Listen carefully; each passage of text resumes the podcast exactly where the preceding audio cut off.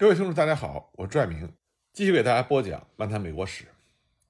由于大部分的领土被侵占、军队瓦解和经济崩溃，南方邦联在1865年3月显然已经注定要灭亡了。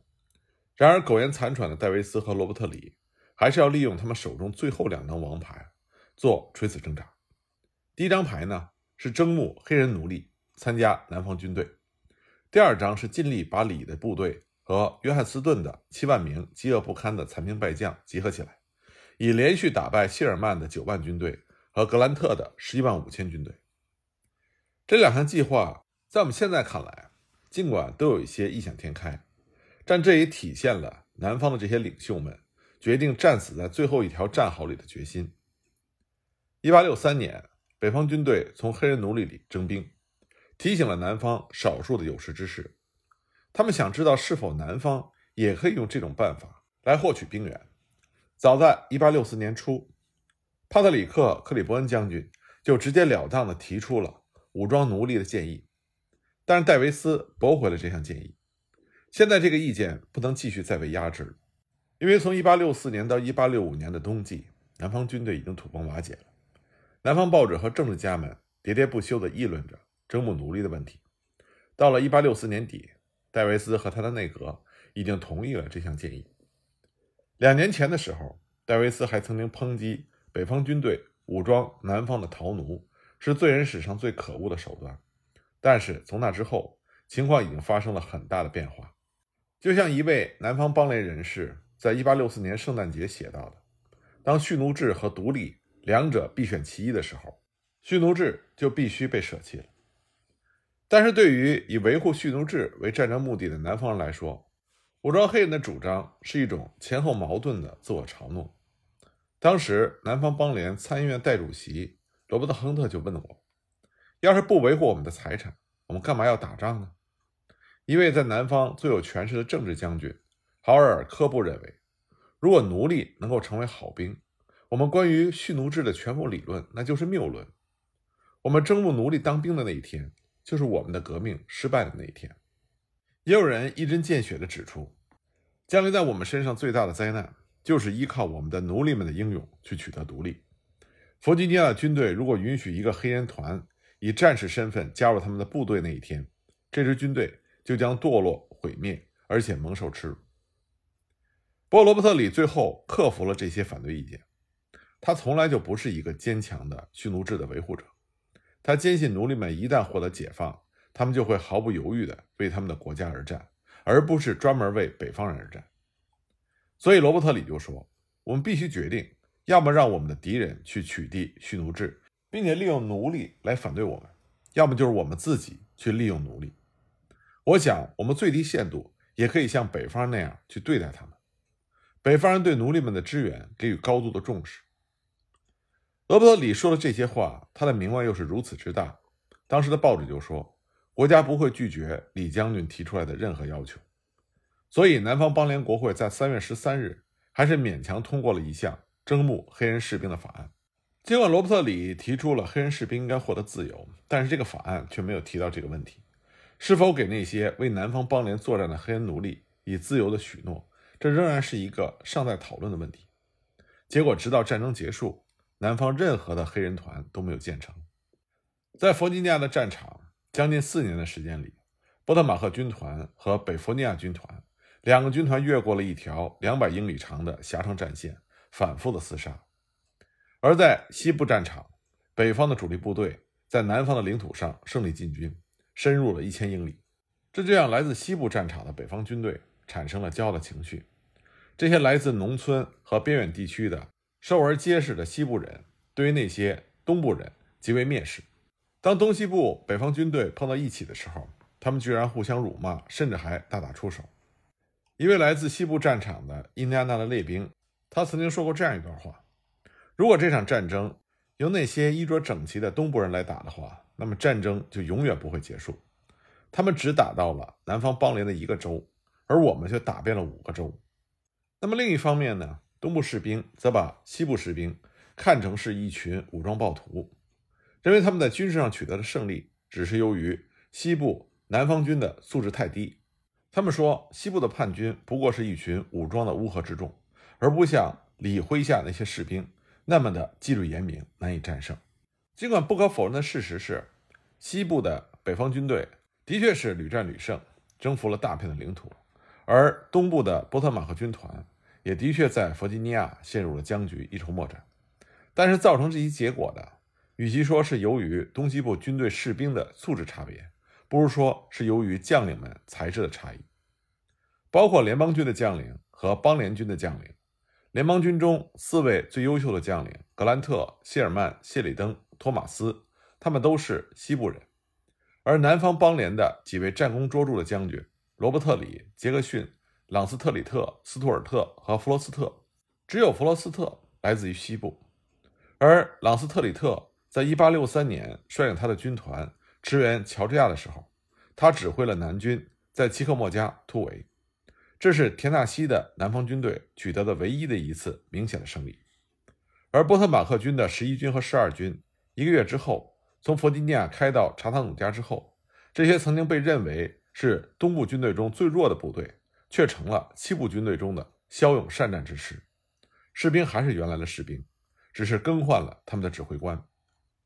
西部军队所打的硬仗的确不如波托马克军团多。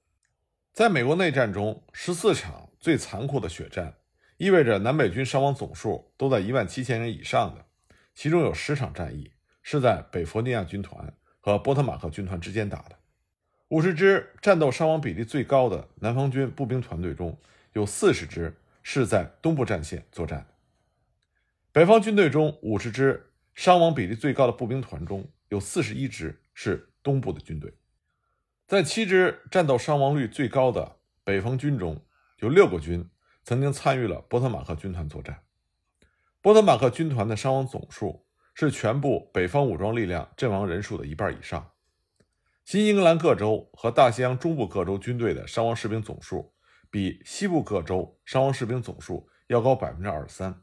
在这场战争的最后阶段，格兰特他希望希尔曼的军队从罗伯特里军的背后发起突击，然后结束这场残酷的战争。他也希望这最后胜利的荣誉能归属于西部军队。因为格兰特本人他也是西部人，他也不喜欢波特马克军团的傲慢，以及东部人对西部人的那种优越感。这个时候，格兰特最担心的就是罗伯特里的军队偷偷溜到北卡和约翰斯顿的军队会合，而罗伯特里这个时候恰恰是这么盘算的。不过在撤出战壕之前，他冒险的在彼得斯堡东面，向着格兰特军的右翼进行了最后一次进攻。这迫使格兰特从左翼抽调兵力支援右翼，以缩短他的包围圈。在三月二十五日黎明前的黑暗中，一群装成逃兵的南方军队取得了联邦军哨兵的好感之后，突然捕获了不知所措的北方人，然后率先发起了进攻，攻占了联邦军防线上的防御工事斯特曼堡。南方军的大队人马从突破口一拥而出，很快就占领了差不多一英里长的北方军的战壕。但是呢，南方军无法顶住北方军火炮的纵深轰击和步兵的猛烈反攻。到了上午十点左右，南方军被赶了回去，伤亡总共四千八百人。这样呢，格兰特掌握了主动权，他派出了两个军和一万两千的骑兵去攻击南军的右翼，切断了通向彼得斯堡的最后一条铁路，封锁了罗伯特里向西南逃窜的退路。在一个叫做五岔口的铁路汇合处，谢里登的骑兵和第五军在四月一日从正面和侧面发起了进攻，击溃了一万名南军，使南军伤亡五千人，而北军仅伤亡了一千人。格兰特在得知谢里登进攻得手之后，就下令在第二天的拂晓向彼得斯堡的南方守军发起了全线进攻。残存的南军拼死抵抗，从一个战壕撤退到了另外一个战壕。经过一整天浴血奋战，打死打伤北方军四千人，使北方军付出了惨重的代价。格兰特是希望将罗伯特里全军歼灭在彼得斯堡，但是南方军队在夜间渡过了阿波马托克斯河，向西撤退。与此同时呢，南方政府和在这一地区的所有部队撤出了里士满。他们撤退前炸毁了桥梁、工厂、军火库，烧毁了所有的棉花。和没有办法运走的政府财产。四月三日黎明，整个李士满变成了一片火海。率先占领这座城市的是第五马萨诸塞骑兵队的黑人骑兵，他的指挥官叫做小查尔斯·亚当斯，他是美国驻英国公使查尔斯·亚当斯的长子，是前总统约翰·昆西·亚当斯的孙子。这又和在查尔斯顿一样，占领军的首要任务就是要扑灭点燃的大火。但是在此之前，李士满的大部分商业区和工业区已经被焚烧殆尽。第二天，林肯总统在一队黑人骑兵的护卫下，访问了这座已经沦为废墟的城市。他们沿途受到了成千上万的李士满的黑人群众的夹道欢迎。一个黑人高喊道：“我知道我获得自由了。”因为我见到了慈父亚伯拉罕，并且抚摸了他。就在李士满落入北方之手的时候，三万五千名罗伯特里的军队正在试图摆脱八万名北方军队的穷追不舍。在他们的左侧，谢里登率领的骑兵部队和两个军和他们平行疾驰，阻止他们向南方退却。同时呢，另外两个步兵军紧跟在罗伯特里的后面，俘虏了成百上千疲惫不堪的南军掉队的士兵。四月六日，在法姆维尔附近的塞勒湾，北方军队经过一场激战，切断并且俘获了七千南军，而北方军队只损失了一千二百人。罗伯特里目睹了这场战斗，最后绝望地喊道：“我的军队就彻底瓦解了吗？”四月八日，谢里登赶到了罗伯特里剩余部队的前面，在彼得斯堡以西一百英里的阿波马托克斯火车站缴获了两列车的军需品。四月九日清晨。当残存的南方军准备进行最后突围尝试的时候，发现北方军骑兵后面的两个军。这个时候，罗伯特里意识到一切都已经结束了。他手下的一位炮兵军官建议把剩余的部队疏散在森林里，继续做游击战。但是罗伯特里断然拒绝了这种建议。他说：“游击队将会变成一帮帮的土匪，敌人的骑兵将会追击他们，去蹂躏。”他们可能从来就没有机会去过的很多地区，我们这样做将会招惹灾祸，需要很多年南方才能恢复过来。所以罗伯特里说：“我们现在所能做的只有去见格兰特将军。”罗伯特里说到做到，他到阿巴马特克斯县政府的所在地，走进了一家农舍，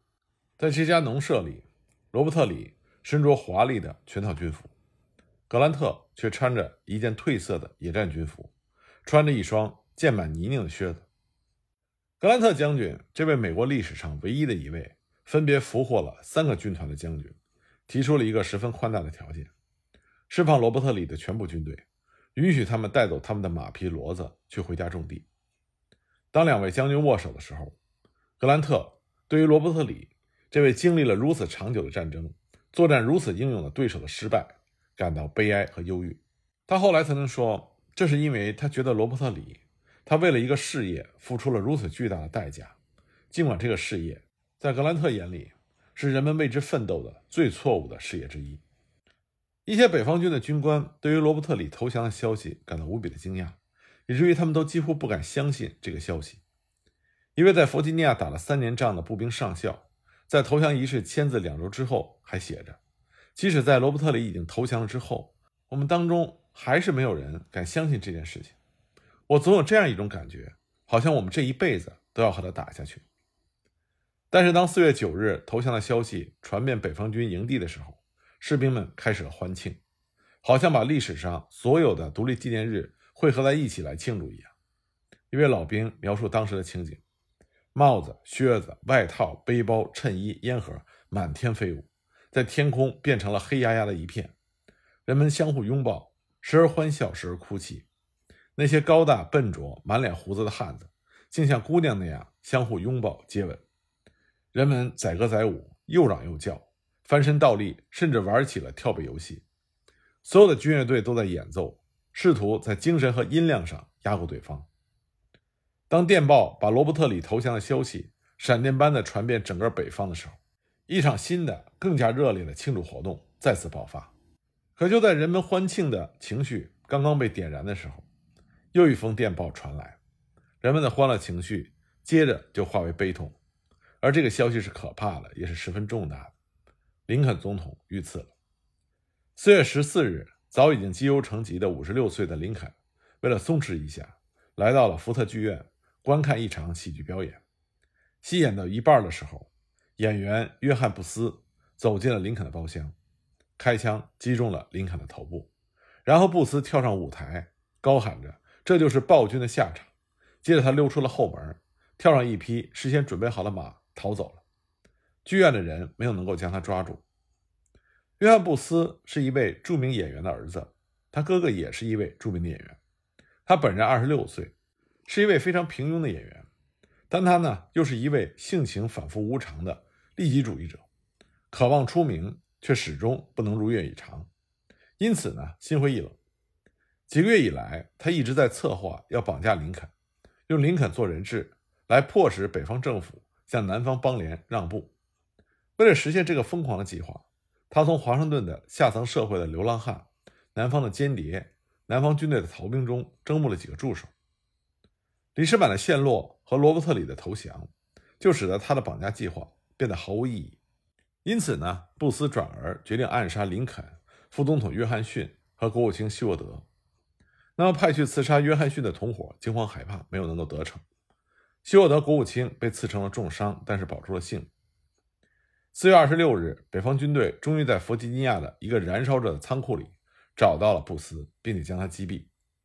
军事法庭判定其他八名同伙共谋策划了这次暗杀，四名被判处绞刑，另外四名被判罚苦役。而其中有两个人的判决可能有失公正，一个呢是玛丽·萨拉特，布斯策划绑架行动的那个旅馆的老板，他参加了刚开始的策划绑架活动。不过他对于后来的暗杀计划一无所知。另外一位呢是萨米尔·马特医生，他为布斯治过受伤的腿，充其量不过是一个事后从犯，没有及时的举报布斯。但是萨拉特夫人最终被绞死了，而马德医生也被判处终身监禁。但在1869年，他和其他几个被监禁的同伙一起得到了赦免。那么美国民众对于林肯的遇刺身亡，他们的反应如何呢？我们下一集再继续给大家讲。